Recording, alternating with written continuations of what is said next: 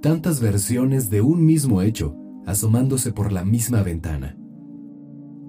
Después del 10, 9, 8, 7, del 31 de diciembre, el 2021 se apoderó de la noche. Mi familia y yo tardamos en abrazarnos. Es más, no podría ni siquiera asegurar que lo que nos dimos fue un abrazo. Fue como si nos hubiéramos lanzado una pequeña red el uno encima del otro, como atrapando mariposas pequeñas o peces de un estanque. Algo que nos contuviera para guardarnos en un bolsillo con mucho cuidado y llevarnos a cada esquina de nuestras próximas y obligadas soledades. Algo con lo cual tenernos cerca durante el día. Hubo más fuegos artificiales que en años anteriores. Abarcaban estrellas y departamentos encendidos.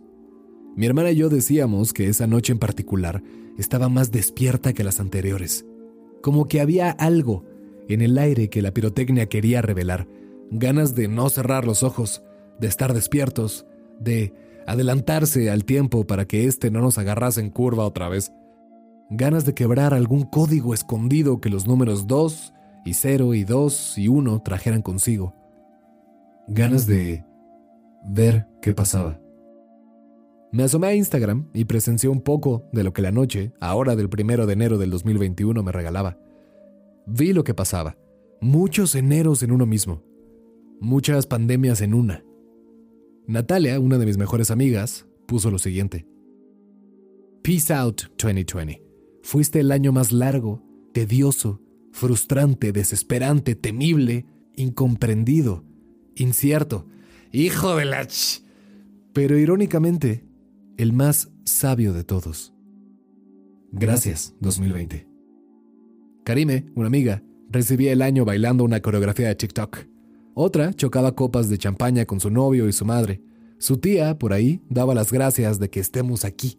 Y un chavo que aparecía en el video decía, antes que acabara la story, para, supongo, aligerar las risas y los propósitos de las uvas y el momento, ya mañana no hay COVID, ¿no? Otra de ellas besaba a su novio que había sido durante mucho tiempo su mejor amigo. Otra, de pelo corto, de corte nuevo, creo, lucía guapísima y se bajaba las uvas con ate embarrado en miel de tartufo blanco.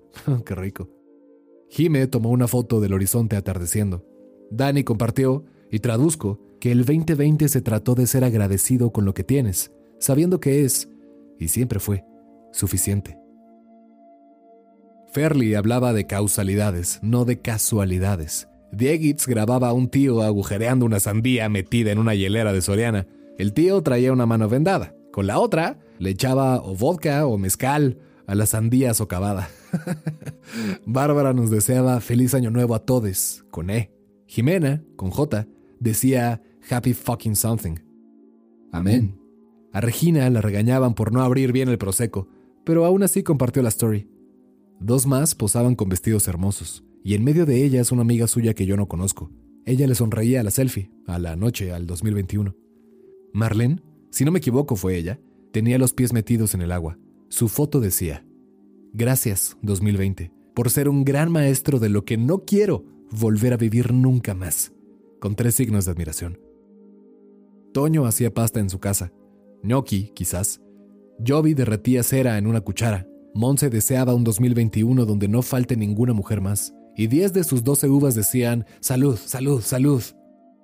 La onceaba, que se acabe el pinche COVID. Y la última, vacunas para todos. Euge, con quien crecí en la primaria y volví a ver en secundaria, brindaba con alguna chela europea. Desde hace mucho más de lo que recuerdo que vive afuera. Juliana cocinaba pay de manzana y después posaba con su pa, exnovio de mi ma. Roberto capturaba un atardecer anaranjado sobre algún mar mexicano de color azul grisáceo.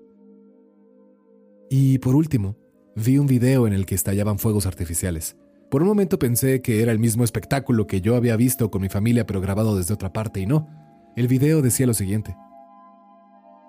Mi deseo es que el tuyo se haga realidad. Abre las manos y deja que se te llenen de sueños. Cierra los ojos y piensa en todo lo que te hizo sonreír en el año que termina y olvídate de lo demás. Solo te deseo dos cosas, todo y nada. Todo lo que te haga feliz y nada que te haga sufrir. Esta serie de historias es una historia en sí misma. con diferentes tramas, sí, pero que se une a través de bailes, uvas, champaña, sandías con vodka o mezcal y atardeceres, ah, muchísimos atardeceres, todas como hilitos de una misma telaraña. Y de todos depende superar esta historia, con todo y los propósitos de Año Nuevo que cada uno tenga. Superarla juntos, a pesar de seguir aislados.